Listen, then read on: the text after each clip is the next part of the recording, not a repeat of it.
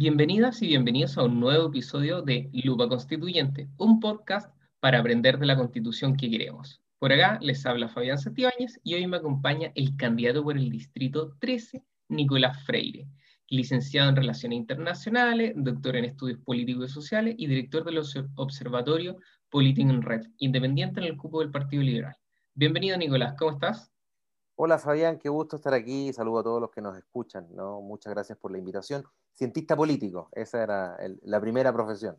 Perfecto, muy bien. Según bien tu currículum, que algo traté de encontrar en, internet, estudiaste en, Italia. Así es, yo viví hasta los 17 años eh, en la comuna de San Miguel, o en el distrito justamente, y a los 17 años, eh, bueno, mi abuelo era un, inmigrante italiano que llegó en los años 50, y tomé la gran decisión de, de dónde estudiar. Contrariamente a lo que se puede pensar, no era una decisión dictada por la abundancia de recursos, sino que por la falta de recursos.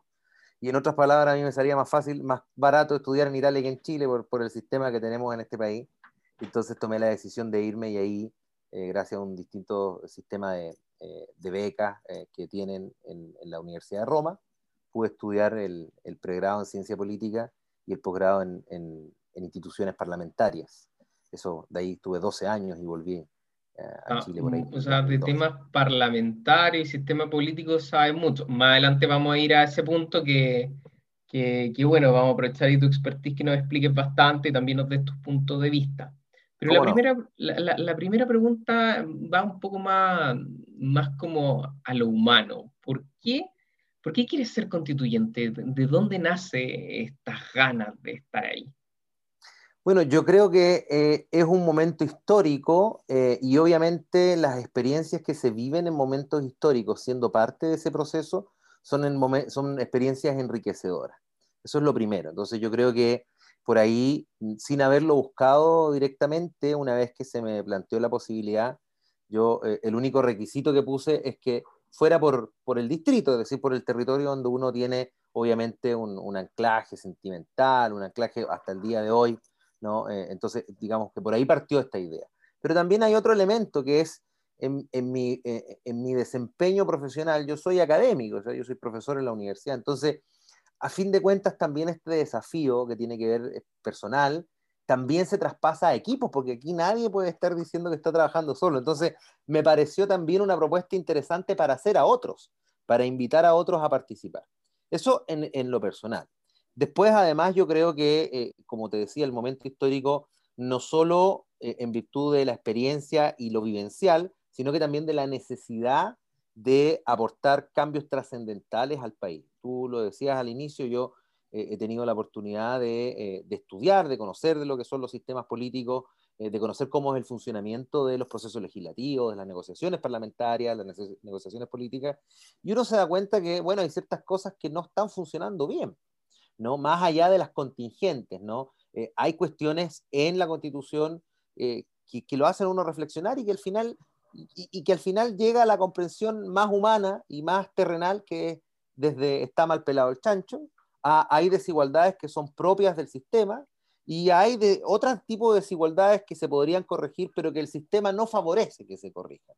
Entonces, creo que trabajar en, temas, eh, sobre todo, repito, de una nueva constitución, eh, da el espacio, ¿no? Es el momento oportuno para poder también aportar. O sea, eh, eh, yo te mencionaba inicialmente la, la, iniciativa personal, pero también hay algo, mucho diría yo, de postular a lo que en mi, en mi modo de entender no es un cargo. Yo no estoy postulando un cargo, sino que estoy postulando a, a, a desempeñar una función, ¿no? En rendir utilidad de mis conocimientos y de cómo yo interpreto todos esos conocimientos en virtud del el trabajo en el territorio, que hay que hacerlo, en pos de tener una mejor carta constitucional que nos regule en lo inmediato y a 50 años futuro. Nicolás, y en, y, en, esa línea, sin ir todavía exacto a lo, a lo, más técnico tuyo y todo, pero, pero toda constitución tiene, tiene muchas definiciones valóricas, y partamos por eso. Está todo este tema, este macro tema de de que hacer o no referencia a la familia en la constitución, si la familia es el núcleo fundamental, hacer la referencia a Dios en la constitución, como en algunas alguna se hace, o, y allí también se desprenden cosas que, que, que van en la política pública pragmática, porque más allá del enunciado, que todo, que puede haber un enunciado muy bonito, pero, pero si se habla de que se respeta la vida y hasta la vida del que está por nacer, básicamente se le pone cota al aborto libre hasta los tres meses, no sé, o hasta que se termine el aborto libre. Entonces hay una avanzada en eso. O también se, se puede poner cota al matrimonio eh, entre dos personas del mismo sexo y, y, eso hay una total libertad de, de adoptar hijos. Entonces, ah, ¿cuál es tu posición con esos temas directamente? O sea, ¿cómo, cómo tú pondrías la constitución para para, en el fondo, para permitir o no permitir esos puntos. Bueno, muy francamente, o sea, el espacio eh, valórico por donde eh, yo me muevo, es decir, las ideas en las que yo me muevo, se fundamentan en los conceptos de libertad, eh, entendido también como una libertad que hace razón de la justicia social. Entonces, cuando te menciono estos dos conceptos para empezar, eh, yo diría que el concepto de libertad, yo creo, trasluce va muchas de las cosas que yo pienso en temas valóricos. Es decir, hay cuestiones que son propias del individuo y que, más allá de un aspecto también técnico, no creo que las constituciones deban abarcar todo, ¿no? Más allá de eso, eh, cuestiones que son propias del individuo, cómo lleva adelante su vida y su muerte, eh, tienen que ver con el ámbito de libertad personal de cada uno de nosotros, ¿no? Ahora, Dicho eso, yo creo que respondí a gran parte de la batería de preguntas que tú me hacías. Eso lo puedes proyectar no solo a las cuestiones del aborto, a cuestiones de eh, la vida en pareja, a cuestiones relacionadas con la crianza de hijos e hijas, a cuestiones de definición de la propia personalidad, ¿no? que también, sino que también lo puedes llevar, y, te lo digo abiertamente, a temas relacionados, por ejemplo, con la eutanasia, que tiene que ver con, en casos particulares, eh, no... Eh, no hacer sufrir de más a una persona cuando así lo desea y esté sufriendo. Es un tema muy, un ejemplo muy concreto en lo valórico. ¿no? O sea, para, para, para, que quede bien, bien claro a, a, los oyentes que están ahí en, en, su casa, no sé, corriendo, hoy en día los podcasts se escuchan de, de todos lados, pero ¿tú estarías de acuerdo con el aborto libre? Claro que sí, sí, no veo, no veo ningún tipo de necesidad de, de necesidad de limitar, como te digo, las libertades personales estoy muy de acuerdo con el aborto libre, estoy muy de acuerdo con eh, los tipos de vinculación en pareja, de vida en pareja, ¿no? Eh, no solo eh, el clásico tradicional bíblico hombre-mujer, sino que creo que hoy día la concepción de parejas va mucho más allá de eso, que no es limitable. tú no puedes permitir limitar la expresión del amor que pueden sentir dos seres humanos. ese es el, creo yo, el concepto errado. Eh, sobre todo cuando se habla en ese, en ese ámbito, que se parte de la concepción eh, del sexo cuando en realidad tenemos que partir de la concepción del ser humano. Y eso va más allá. Entonces, respondí de manera directa a tu pregunta, pero voy a ir incluso más allá. No solo en lo valórico, sino que hay cuestiones dentro del desempeño individual que la Constitución no es tenida a limitar, ¿no? Eh, repito, la libertad, tal como se defienden ciertos tipos de libertad en el ámbito valórico, también tiene que estar presente en el ejercicio eh, de empresa, por así decirlo. Si tú quieres llevarlo ¿no? a otro contexto en donde el concepto de libertad, el mismo y en la misma consecuencia, se lleva a la empresa. ¿Dónde se ve limitado este concepto de libertad, a mi modo de entender? Ahí donde la libertad del individuo termina no desempeñando una función social. Es decir, donde no se comprende que esa libertad individual termina afectando el proyecto colectivo del cual todos y todas somos parte. Eh, y ahí entra este segundo concepto que yo te decía de manera inicial, que es el concepto de justicia. Es decir, eh, la libertad tiene que partir de condiciones mínimas, obviamente ahí ya me estoy refiriendo a cuestiones incluso más socioeconómicas, si tú quieres, eh, en condiciones mínimas de igualdad, ¿no? de oportunidades, y que permitan el desarrollo de distintas libertades. Nicolás, ahí te, ahí te interrumpo un poco, porque antes de ir a, a todo este mundo de los derechos, que, que, que, es un gran tema en la Constitución, en un momento hablabas de esta, de, de, esta libertad, de cuando, de, de, cuando toca al otro, y de cierta forma me acordé de todo este tema de la propiedad privada, de que es un, pareciera ser que puede ser uno de estos temas en la Constitución, decir, hoy la propiedad privada, ¿qué, hace, ¿qué hacemos con esto? ¿La limitamos? eh, hay una función social de la propiedad privada o no, hay unas constituciones del mundo que hablan que hay una función social de la propiedad privada, pero en la práctica, ¿qué es eso? ¿Qué, es una función social? ¿Qué significa que va a ser más fácil expropiar o no, especialmente en alguna constitución europea? Entonces, para ti, ¿cómo se tendría que expresar esta propiedad privada en la, en la constitución? La propiedad privada es un principio ciertamente cardinal cuando nosotros hablamos de los conceptos de libertad. Por lo tanto, es evidente que estoy de acuerdo con la propiedad privada. Creo que cualquier discusión que también parta por aboliciones de la propiedad privada es anacrónica, no hace parte de los tiempos. Eh, lo digo también con claridad. Pero al mismo tiempo, creo que es el momento no solo de las declaraciones, porque cuando tú me hablas de que hay ciertas constituciones en el mundo que hablan de que la propiedad privada tiene una función social, o la función social de la empresa, si tú quieres, eh, claro, muchas de aquellas constituciones se quedan en el enunciado y no se, eh, no se traspasan ¿no? a los modelos de Estado. Eh, ¿Qué quiere decir o, cómo entiendo yo la propiedad en, entendida como libertad, pero también bajo esos conceptos de justicia que nosotros hablábamos anteriormente? Que debe existir una coordinación de los fines. ¿no? cuando hablo de coordinación no estoy hablando de programas que tengan que de alguna manera guiar, no, que simplemente puede haber desde simbiosis colectivas o individuales que el Estado encauce en su modelo, no necesariamente en acciones concretas que el Estado, no es que el Estado te obligue, ¿no? De ninguna manera, pero sí que exista un desarrollo armónico de, eh, de la propiedad privada, de la libertad de empresa, que apunte a una contribución en términos sociales, económicos, eh, para, eh, o más bien en el interés público. Es decir, la propiedad privada sin duda tiene un interés que es privado, es, es de perogrullo, pero al mismo tiempo se debe promover, ¿no? en conjunto de las acciones del Estado, que ese, esos beneficios que busca la propiedad privada también afecten a un interés que es público y es de todas y todos.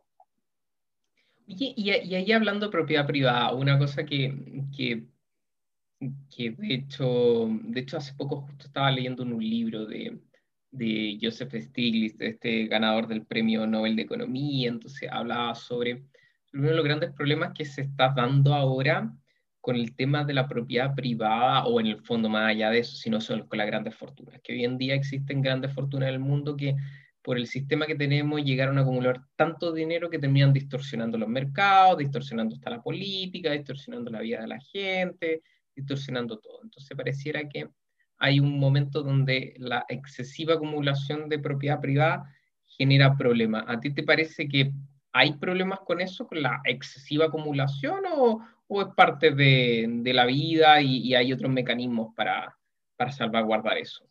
Es que tú tocaste un tema que es central cuando hablas de la excesiva acumulación. Y cuando uno habla de excesiva acumulación de la propiedad privada o de los recursos, si tú lo quieres llevar incluso a ese tema, eh, evidentemente eh, la propiedad o, la acumulación de recursos no puede ser un fin en sí mismo. Debe ser, justamente conectándome con la idea que te decía anteriormente, un fin sí individual, pero que también tenga una, una vertiente, ¿no? una función colectiva, una versión social eh, que aporte al interés general. Ahora, dicho esto, también creo que hay cuestiones del debate constituyente que, y también eh, es uno de, de, de, los desafíos que tenemos todos los candidatos y que tienen todas las candidatas constituyentes, de, de, tratar de, en un lenguaje muy coloquial, no arrancarnos con los tarros. Porque, por ejemplo, la discusión impositiva no hace parte, por lo general, de los temas que se traten en la Constitución.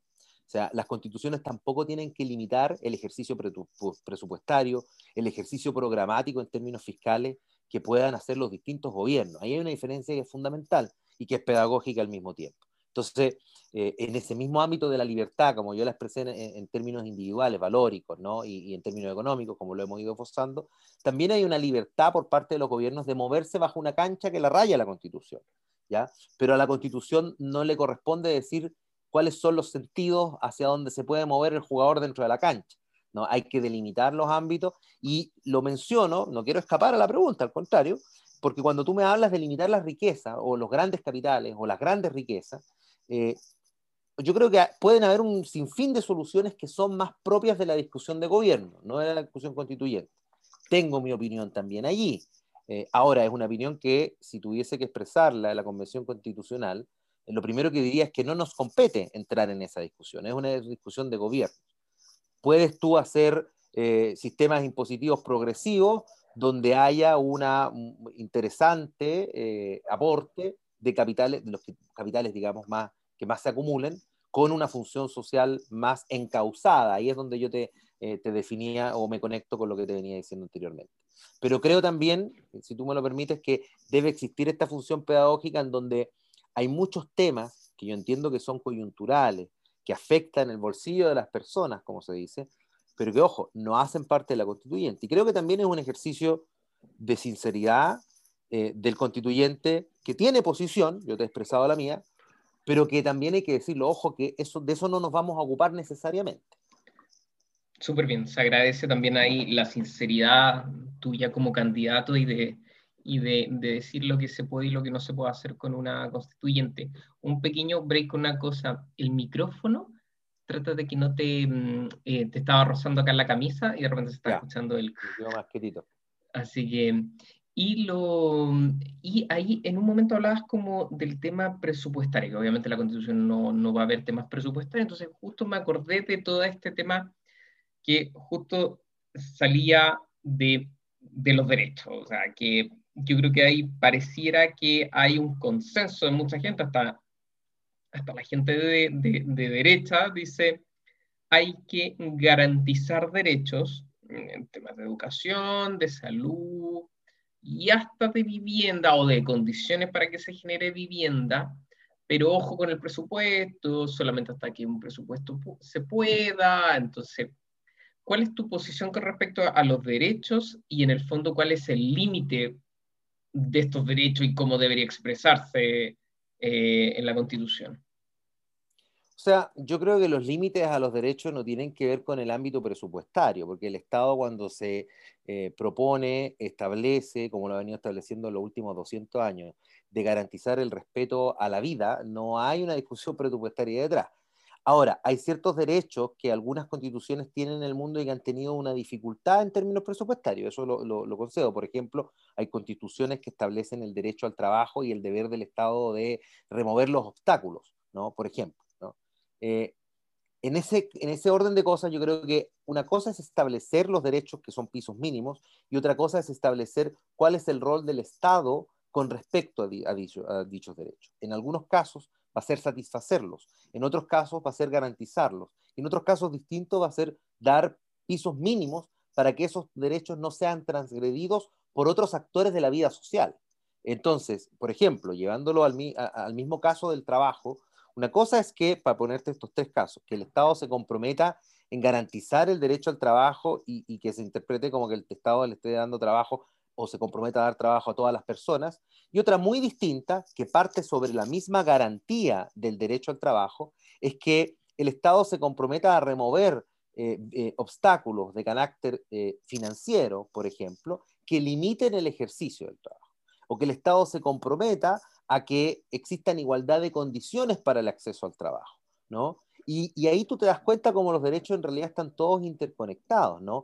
Hay un derecho de no discriminación acabo de aludirlo, eh, que eh, puede funcionar y debe funcionar en cuanto garantía también de otro tipo de derecho a la educación que, eh, que se tiene que de alguna manera garantizar por parte del Estado. Es decir, no pueden haber condiciones que discriminen a, otro, a uno o a otro por distintas condiciones, a uno o a otra también por distintas condiciones, y cómo estos derechos al final de cuentas se van, se van vinculando, ¿no? Perfecto. O sea, para ir entendiendo una cosa más práctica, o sea, el, el, tema se entendería con el tema de la educación. Hoy en día el Estado da públicamente educación primaria, secundaria y bueno, y ahora con el tema de la gratuidad hasta terciaria. Eh, el tema de salud, bueno, ahí quizá hay más, algo más de gobierno, si es que hace un, un seguro único de salud o no, pero bueno, existen hospitales públicos y consultorios. La calidad, bueno, ya será otro tema, pero en el tema de la vivienda, ¿qué pasaría si la constitución dijera que se tiene que garantizar la vivienda? ¿Habría una obligación del Estado de decir a todo el que levante la mano, tengo que darle una vivienda social, lo tengo que seguir haciendo como ahora con el tema de, obviamente que hay que postular un subsidio, Em, y obviamente los subsidios no alcanzan para todo, podría haber una judicialización de los temas de, este derecho y en el fondo alguien irá a decir, oye, acá se me está violando un derecho constitucional de yo no tengo una vivienda. ¿Qué, qué, qué pasaría en ese caso? En las constituciones hay normas preceptivas y normas programáticas. Las preceptivas establecen un enunciado, como el que tú acabas de decir. El Estado eh, eh, de, alguna manera reconoce eh, constitucionalmente el derecho de la vivienda. Pero hay otro tipo de normas más programáticas que no necesariamente se tienen que dar en ámbito constitucional. Pueden ser lo que es la experiencia que hemos tenido hasta hoy y que hay en otras partes del mundo, las famosas leyes orgánicas. de una u otra manera, cuando se establecen ciertos tipos de derechos, hay que apuntar muy bien a cómo estos tipos de derechos se van a garantizar y hasta qué momento se van a garantizar. Si tú vas a ver, por ejemplo, la constitución que nosotros tenemos, eh, establece dentro de los derechos, en su articulado, el, derecho a un medio ambiente libre de contaminación. Bueno, eh, ¿se, ha, ¿se, ha, judicializado? Ciertamente no. Entonces, no es tanto, ah, ¿por qué estoy mencionando esto? Porque no es tanto eh, la relevancia de si se incorpora o no se incorpora un determinado mecanismo dentro de la Constitución, sino que cuál va a ser el rol del Estado para poder garantizar ese mecanismo o cuál va a ser el rol del Estado para que se otorguen determinadas garantías, que no necesariamente las tiene que dar el Estado, a ese mecanismo. Es decir, yendo al tema de la vivienda que tú me comentabas, eh, yo creo que más que garantizar una vivienda, eh, eh, y sobre todo lo hemos visto en este contexto de pandemia, lo que urge es, esta palabra que ha estado dando vuelta con mucho sentido, garantizar dignidad en, la vivienda. ¿no? Eh, eh, eso no excluye que hay muchas, muchas personas que hoy día no tienen eh, el acceso a la vivienda.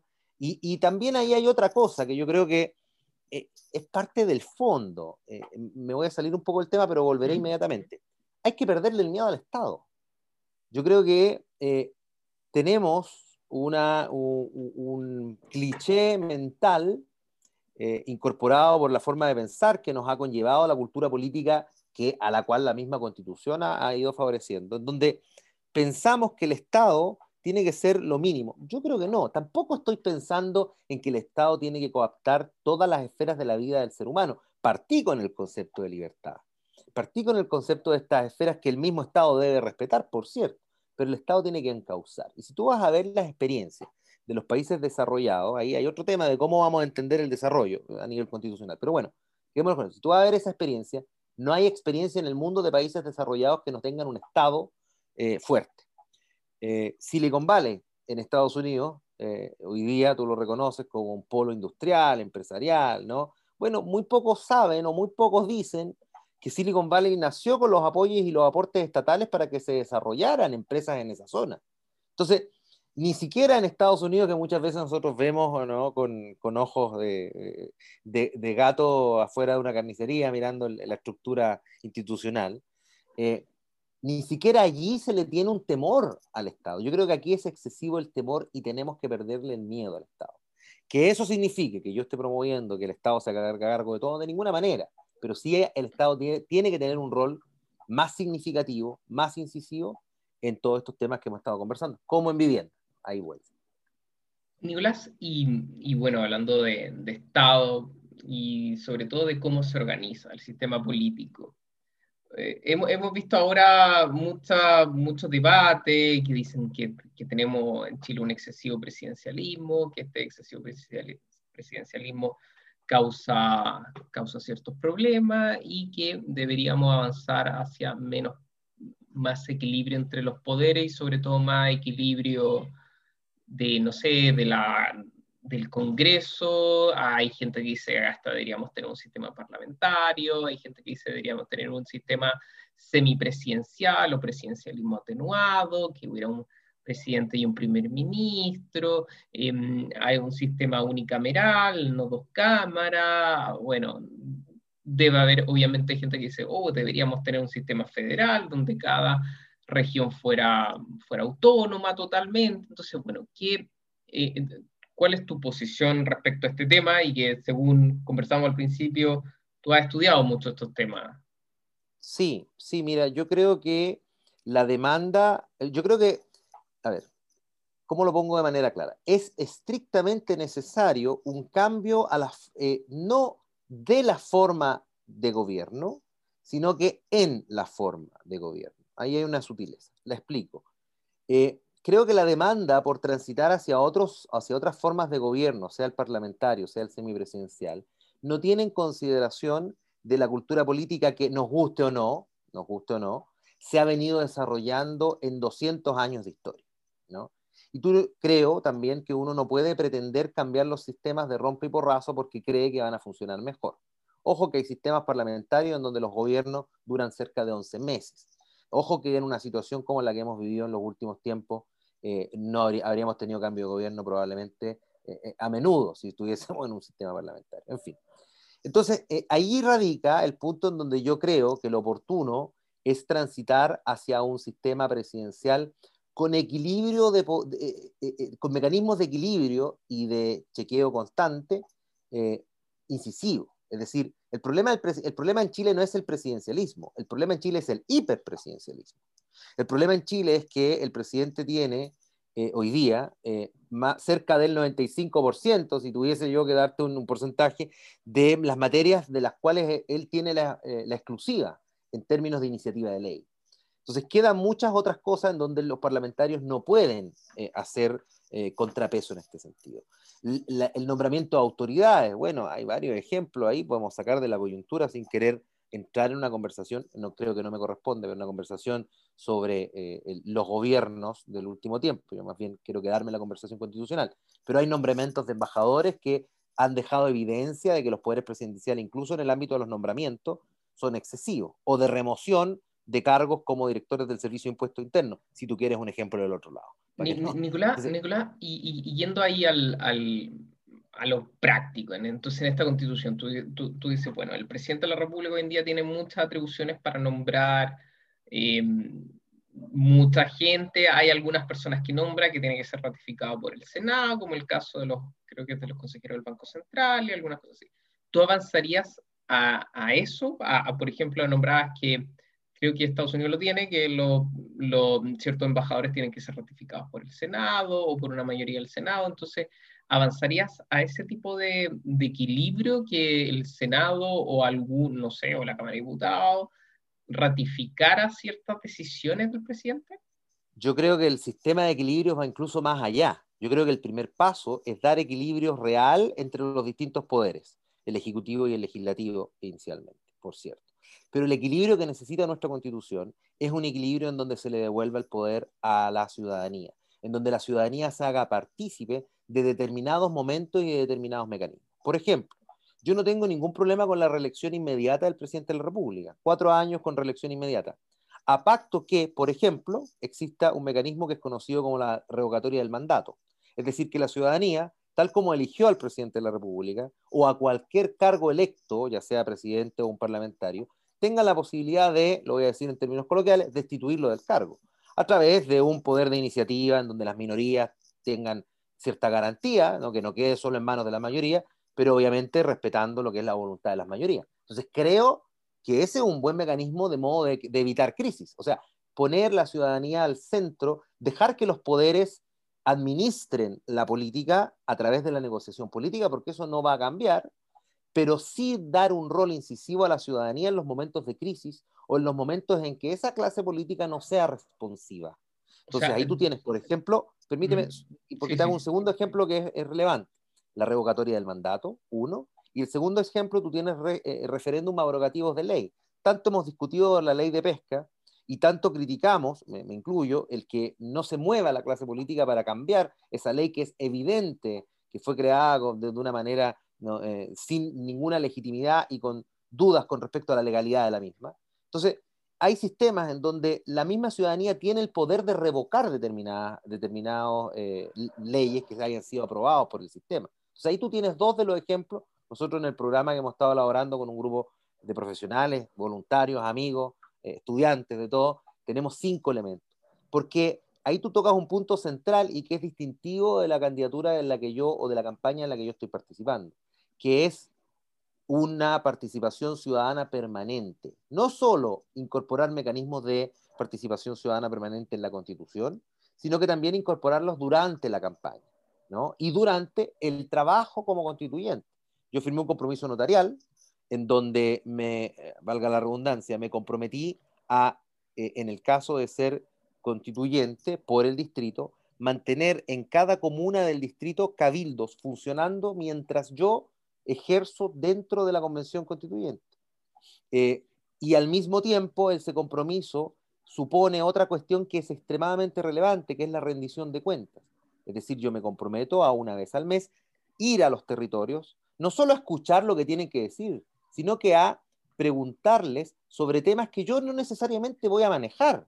Suponer que un constituyente sabe de todo también es, y, y, estos cabildos em, tienen alguna, o sea, a ver, yo creo que ya escuchar es muy bueno y, que cualquier, cualquier político en ejercicio vaya a rendir cuentas, converse, ya es un tremendo avance y, yo creo que cualquiera cualquiera que quiera que la ciudadanía se empodere más va a estar de acuerdo.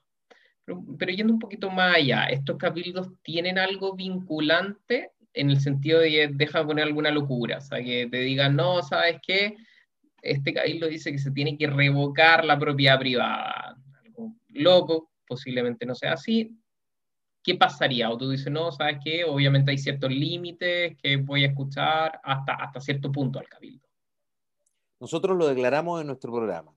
Hay partes del programa que nosotros somos capaces y creemos tener las competencias de decir, creemos que lo mejor es trabajar en este sentido. Y además, nuestra forma de pensar nos lleva a trabajar en este sentido. Pero también lo decimos, y muy abiertamente en nuestro programa, de que hay muchas otras cosas en las que o no tenemos las competencias y nos tendremos que informar, el apoyo, el apoyo de especialistas va a ser relevante, pero no necesariamente los especialistas, y eso ha quedado demostrado, sobre todo en este país, eh, atienden a lo que son las demandas ciudadanas. Entonces van a haber muchos temas en los que mi propuesta de articular los cabildos en los municipios va a conllevar decisiones vinculantes por parte de los mismos, ¿no? Sobre todo en aquellas partes que yo no tengo una declarada voluntad en el programa. Y como tú puedes ver en el programa, son muchos, porque nosotros hicimos un programa de principios que van a orientar nuestro trabajo. En ningún momento quisimos jugar con las expectativas de la ciudadanía, de los electores del Distrito 13, diciéndole, vamos a escribir este artículo, porque también sabemos, y es bueno que también la ciudadanía lo sepa, que este va a ser un proceso de acuerdos entre distintas partes que van a ser parte de la Convención Constitucional. yo, creo que nadie va a tener los dos tercios. Exacto, más allá de los dos tercios, es decir, en el distrito de al lado va a haber un representante que a lo mejor tiene, vive en tu misma eh, familia eh, ideológica o intelectual, pero sobre puntos tiene opiniones distintas, con gente que pueda eh, tener una opinión distinta en términos de la orgánica, de cómo pensar la constitución desde el punto de vista de los derechos y los deberes, como lo hemos estado conversando. Pero van a ver, como te digo, y yo espero, perdón, que en esos otros casos, ojalá, ¿no? ojalá me copien otros candidatos constituyentes y se comprometan, ¿no? te digo, yo te lo repito, lo hemos hecho de manera notarial, y se comprometan a mantener el trabajo, es decir, que no sea turismo electoral, ojalá sean de la zona, para empezar. Segundo, que además de no venir a hacer turismo electoral, eh, no se trate de, hice la campaña, los escuché, que bueno, nos vemos, nos vemos a futuro, porque así han funcionado las campañas hasta el día de hoy, eh, y que se comprometan en mantener estructuras, ¿no? Con los municipios, si hay colaboración de las instituciones, bien, yo ahí tengo una propuesta que es particular, que es trabajar con las juntas de vecinos y hay un porqué detrás, si te interesa también ahí te lo puedo contar, eh, y que tiene que ver con mantener esta estructura y que además existe un compromiso de ir, es decir, yo puedo muy bien decir, tengo, voy a mantener los cabildos abiertos, pero también no, nunca más me, me, me parecí por los territorios, no, tiene que haber un compromiso de rendir cuentas de lo que uno está haciendo. Súper bien. Y antes de irnos al tema de la participación ciudadana, que estoy viendo que es un tema sumamente relevante para ti, pero para cerrar el tema del sistema político, se habla de, este, de esto de tener un presidente, un primer ministro. ¿Tú irías por ese lado o, para ti esto del primer ministro, presidente? No, sino que tiene que ser un solo presidente. Como yo te decía, creo que hay que conservar el, hay que hacer que el presidencialismo chileno sea presidencialismo. E-, ese es el problema. Entonces, yo no cambiaría, no, no me iría a un primer ministro. Y hay que darle sentido a otras formas o a otras estructuras de participación. Es decir, nosotros tenemos un Senado de la República que lo único que hace es copiar la estructura de los Estados Unidos, con la diferencia que en Estados Unidos tiene una función distinta el Senado de la República. Creo que hay que validar el Senado de la República como ese espacio en donde, por ejemplo, se representen los territorios. Es decir, yo creo que las regiones, eh, sobre todo ahora donde las regiones eh, eh, está quedando con mayor evidencia que se conforman a partir de cierta homogeneidad en términos culturales, económicos, como tú quieras, ¿no? Y, nace de los mismos territorios el pedir ser regiones, como ha pasado en Arica y Parinacota, como ha pasado en Ñuble. Bueno, con mayor razón, el Senado tiene que ser el espacio donde se representen los intereses de las regiones, las demandas de las regiones, mientras que la Cámara de Diputados, a mi juicio, tiene que quedarse como una representación de la población en general, es decir, representación numérica, eh, mientras que en el Senado representación de manera igualitaria por cada una de las regiones, y ahí se cumple el anhelo de que Santiago no es Chile, la región metropolitana no es Chile. Eh, en el sentido de que en la Cámara tú vas a tener muchos representantes de Santiago, pero como el proceso legislativo supone dos etapas, en el Senado cualquier región va a pesar lo mismo que Santiago. Y otro elemento que también creo que revitaliza el cómo entender el Senado tiene que ver con que creo que es la estructura propicia para dar allí la efectiva representación, porque hoy día no basta el reconocimiento constitucional, sino que tiene que existir la efectiva representación de los pueblos originarios, por ejemplo. Y también al mismo tiempo de los eh, connacionales en el extranjero, que muchas veces representan la punta de lanza desde aspectos culturales, económicos o, o lazos familiares, si tú quieres. Nicolás, yendo, al, punto de los pueblos originarios y llevándolo un poquito más con el, tema del sistema político, porque más allá de que, efectivamente el Estado ha avanzado en ciertos beneficios para las comunidades indígenas, hasta becas, cosas así, pero, hay mucha gente de los pueblos originarios que dice, no, ¿sabes qué? Yo quiero que acá, en ciertas partes de la región, tengamos autonomía, de frente a una autonomía, que acá no entre, de hecho hace poco decía que que no haya carabineros, sino que eh, tengamos nuestra propia policía muy al estilo de las comunidades autónomas de España.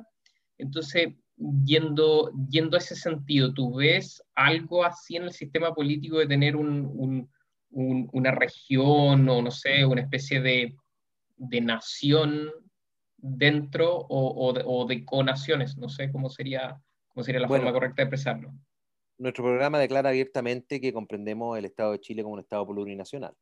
Entonces, eh, evidentemente entendemos eso. Habiendo, habiendo dicho eso de la manera más clara que creo que existe, creo que las autonomías no solo deben seguir el carácter de las distintas naciones que tengamos dentro de nuestro territorio, sino que deben seguir las autonomías de nuestros territorios, independientemente de si hay naciones distintas o no. Hoy día hay exigencias propias de las regiones que tienen que de alguna manera satisfacerse. Y ahí tú me hiciste una pregunta hace un rato que tiene que ver con federalismo. No, yo creo que el carácter unitario del Estado tiene que estar, pero con un incipiente o, fuerte, al contrario, fuerte presencia de elementos de descentralización. Al punto que yo me atrevería a usar un concepto que va más allá de la descentralización y que en algunos contextos, en, en algunos eh, casos, en Europa en particular, se le conoció con el concepto de federalismo fiscal. Es decir, que las regiones que también ha estado muy de, boga, sobre todo ahora en la elección de gobernadores, que, las elecciones, que las regiones puedan determinar no solo el uso de su propio presupuesto, que es la discusión actual, sino que también cómo se forma su propio presupuesto. Ejemplo, mineras que operan en las regiones del norte de nuestro país no pueden seguir pagando sus impuestos donde tienen las sedes, es decir, en Vitacura.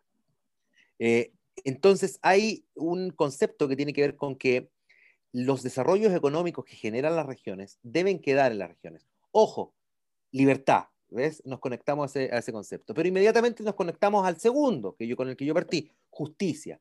No por eso las regiones no tienen un deber del interés público, es decir, tienen que haber pisos mínimos de solidaridad entre las distintas regiones, porque tenemos algunas regiones que tienen mayores necesidades de, eh, sinceridad, perdón, de solidaridad por parte de otras, ¿no? No solo desde el punto de vista económico o, del desarrollo económico como lo hemos visto hasta ahora, pero que pueden de alguna manera aportar en, otro ámbito, en otro ámbito de cosas. Entonces, por ahí yo creo el concepto de descentralización nosotros lo incorporamos bastante bien en nuestro programa y vamos en algunos aspectos, como tú puedes ver en los tributarios, incluso más allá. y volviendo a, mm, a este tema que, que, tú dijiste que nos iba a contar, sobre el tema de la participación, que vemos que es un punto bien relevante en tu programa. ¿Hay algo eh, esbozaste de, de las juntas de vecinos? ¿Cómo, ¿Cómo, sería ese punto? Cuéntanos un poquito más.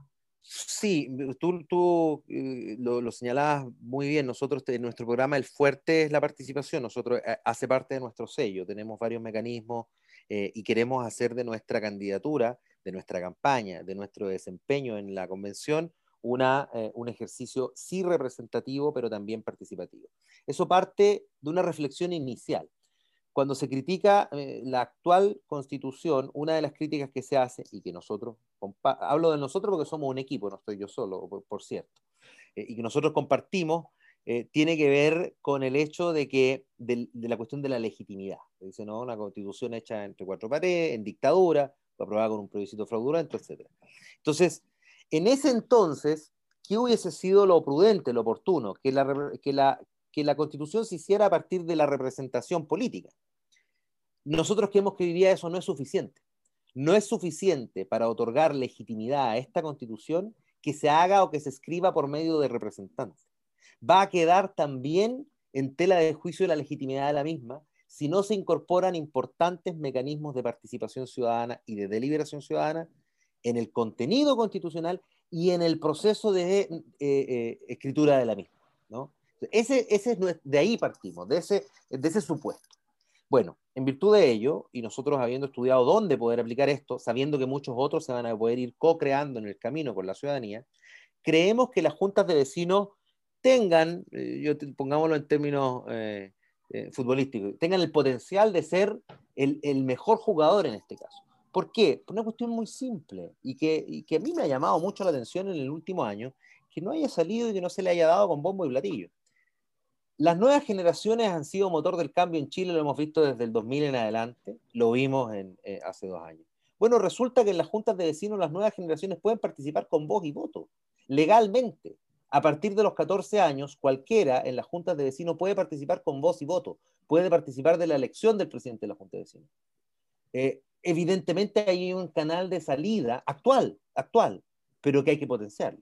Entonces, por eso yo creo que las juntas de vecinos son el mejor ejemplo, no solo para decir, ojo, que actualmente podrían serlo, o sea, bajo la estructura actual constitucional, que es en el, el estado en el que va a operar el trabajo de la Convención eh, Constitucional, porque aún no se va a haber cambiado la Constitución. Y en la, y en la, práctica sería, tú hablas de reunirte con las juntas de vecinos, que las juntas de vecinos puedan generar insumos, votar propuestas y que esas propuestas después vayan, vayan a ti, algo así como un proceso.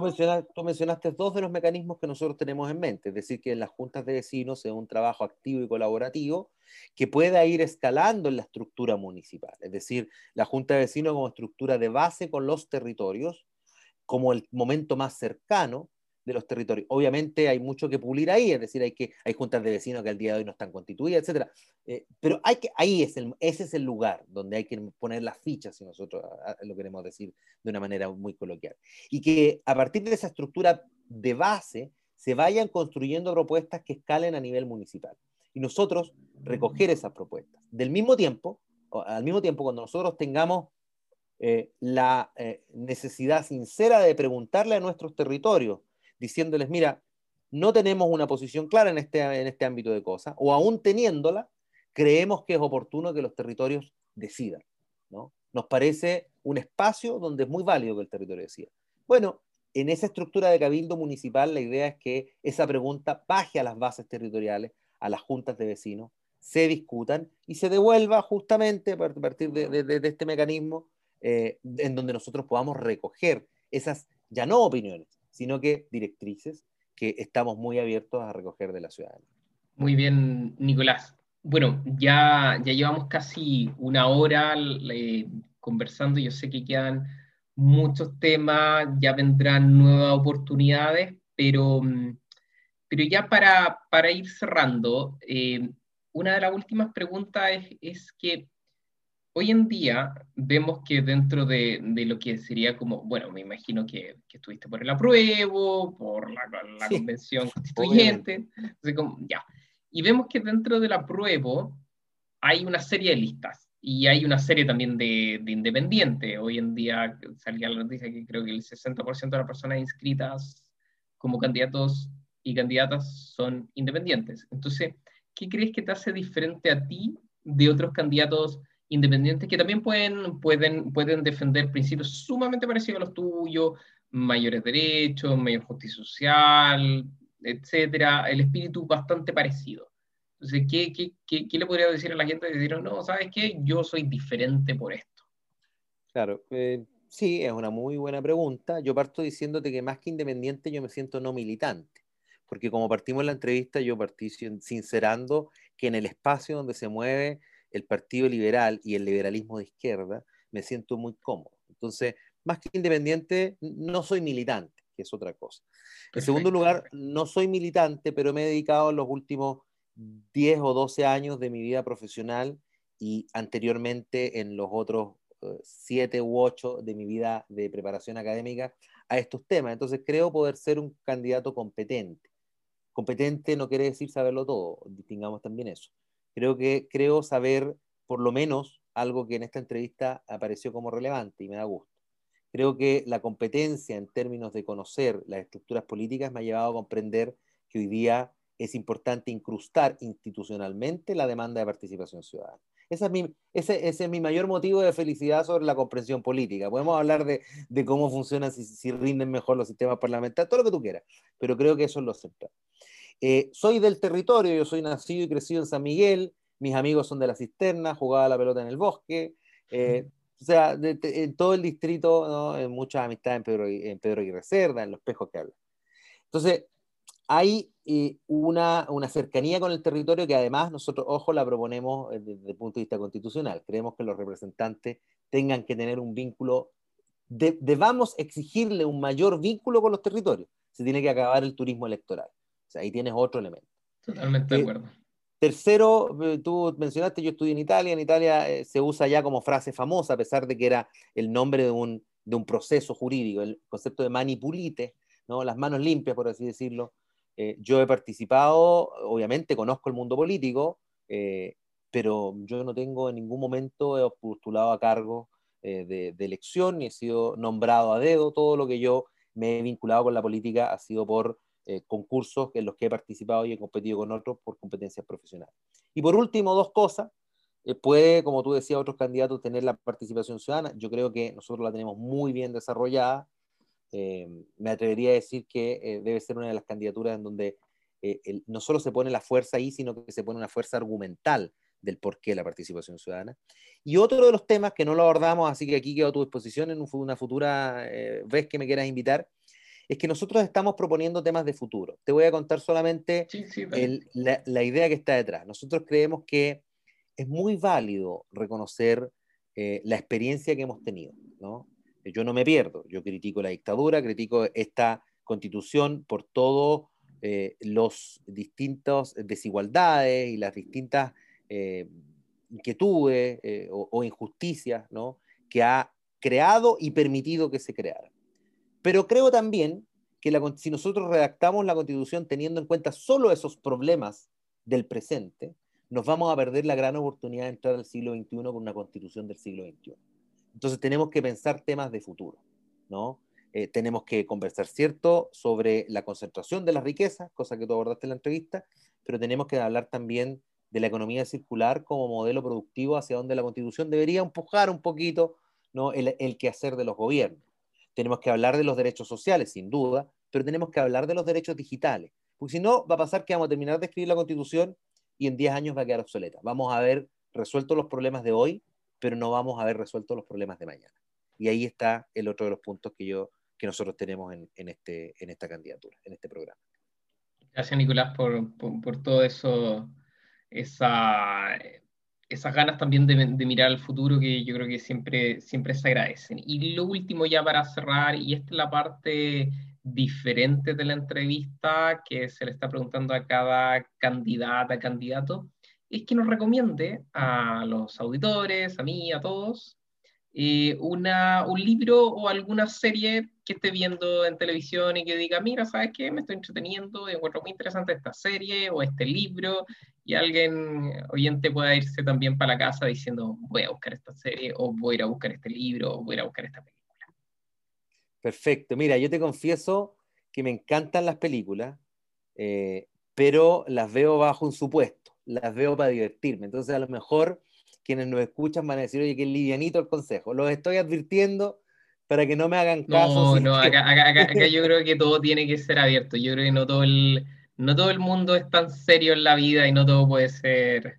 Yo bajo el yo, parto del supuesto que la tele me tiene que distraer y me tiene que hacer feliz. no, quiero, no quiero meterme en otro tema. Entonces, mira, Fíjate que, y, aquí se mezcla un poco, a mí me gusta mucho la lectura de cómics. Tenía un, eh, un compañero de pieza, porque vivía en, en, en, una, estructura donde vivían muchos universitarios, ¿no?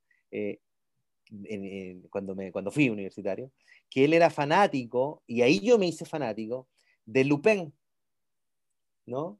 El caballero ladrón, el, el de... Eh, ah, ya sé para dónde vas, ya sé para dónde vas. Y ahí hace muy poco, hace muy poco tiempo, creo que este mes o hace una semana atrás, yo me, la, me, la, comí en dos días, eh, la serie que tiene cinco capítulos, eh, que es la serie que ustedes encuentran en Netflix, que es la serie sobre Lupin.